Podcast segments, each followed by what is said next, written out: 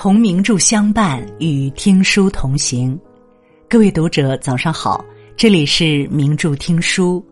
今天和大家分享的文章是惊人的京词定律：你什么思维，就什么命。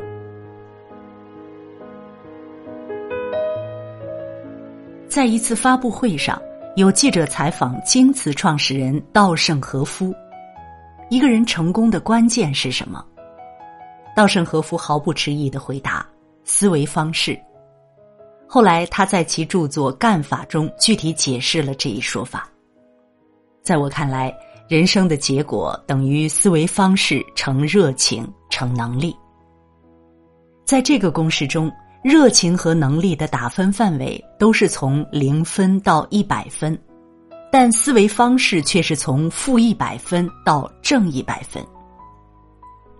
一个人想要成功，热情要高，能力要强，这当然是必须的。但是如果存在一个能够大幅度改变人生的决定性要素的话，那就是思维方式。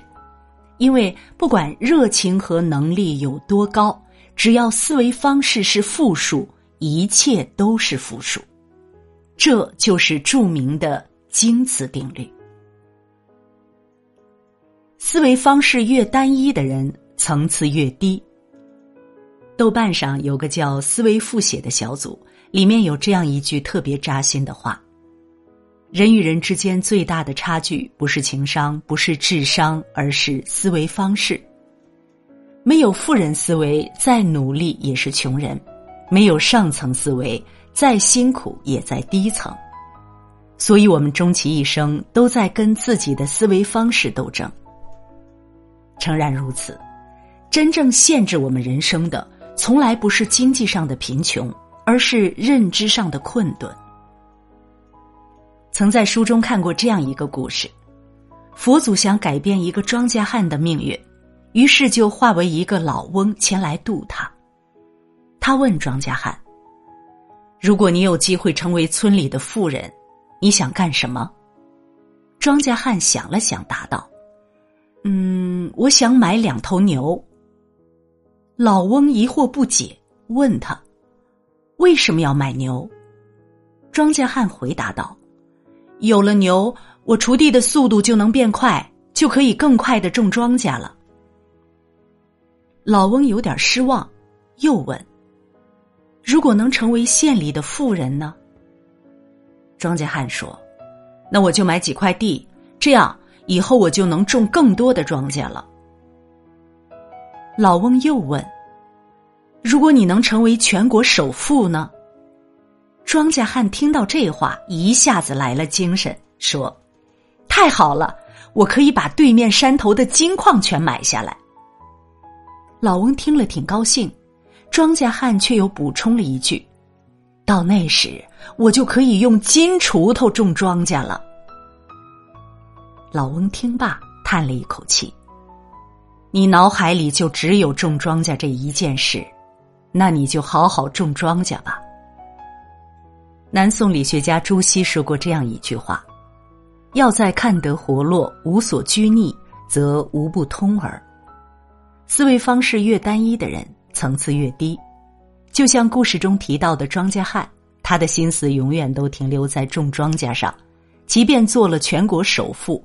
他能想到的也仅仅是用金锄头种庄稼而已，最后的结果就是连佛祖也无力救赎他。思维层次越高的人，格局越大。被上流杂志评为最顶尖治疗师的丽娜凯，曾在 TEB 有一段演讲。我认为最重要的合作就是你和你的思维的合作。当你能够与思维合作。告诉他你想要的，那你就会得到你想要的。以前总觉得出身决定人生，后来才发现，人与人最大的差距其实是思维和格局。我认识一对双胞胎兄弟，两人性格相似，智力相当，能力背景几乎毫无二样，但是最终他们的人生之路却天差地别。老大事业有成。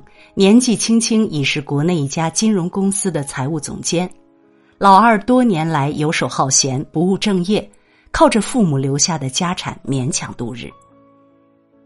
何以至此？我讲一件事你就明白了。当年两兄弟考上大学后，一起去了一趟西藏，一路上两兄弟同吃同住，不曾分开。回来后，母亲问他们：“这一趟西藏之行，你们都见到了什么美景呀？”老二撅了撅嘴，不屑道：“哪有什么美景？地上许多牛粪，脏得很。”老大却说：“一路美景甚多，尤其是巍峨的千里雪山，美极了。”思维方式决定眼光格局，眼光格局决定人生结局。就像老二，他的目光聚焦于脚下的牛粪，而忽略了远处的千里雪山。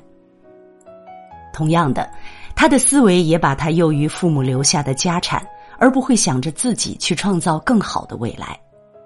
所以最后，尽管哥俩能力背景一样，但最后却走出了云泥之别。你的思维方式决定了你的人生上限。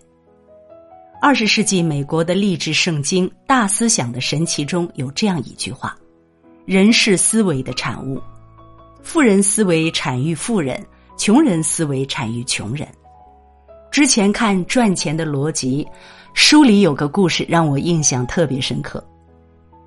在洛杉矶的一个小镇上，镇长委托两位年轻人给镇上的人送牛奶。并向他们支付了一年的费用。前一个年轻人立马行动，马不停蹄的跑去五公里之外的牧场运回了牛奶，再挨家挨户的送上了门。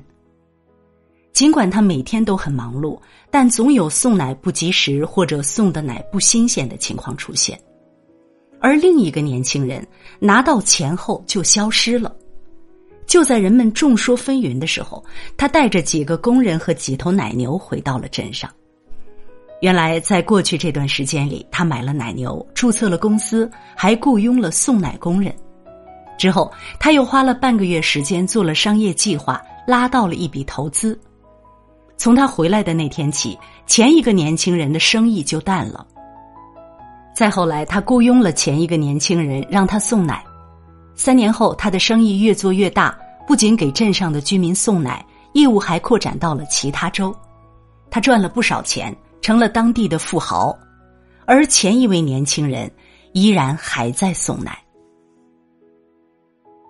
石油大王洛克菲勒有句名言：“即使你们把我身上的衣服扒得精光，一个子儿也不剩，然后扔在撒哈拉沙漠的中心地带，但只要有一支商队从我身边路过，我就会成为一个新的亿万富翁。”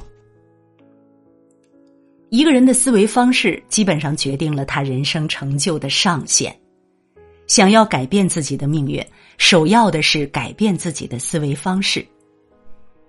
知乎上有个问题：一个人如何才能从本质上救赎自己的命运？有个高赞回答是：人的命运往往为思维方式所左右，只有勇于跳出原来的格局，以一种崭新的思维方式去思考人生路上遇到的难题。才能真正救赎自己的命运。思维决定格局，格局决定命运。当你的思维方式改变了，人生也会随之改变。点个再看，与朋友们共勉。如果你喜欢今天的文章，别忘了在文末点一个再看，也欢迎您留言并转发。名著听书的朋友们，明天同一时间我们。不见不散。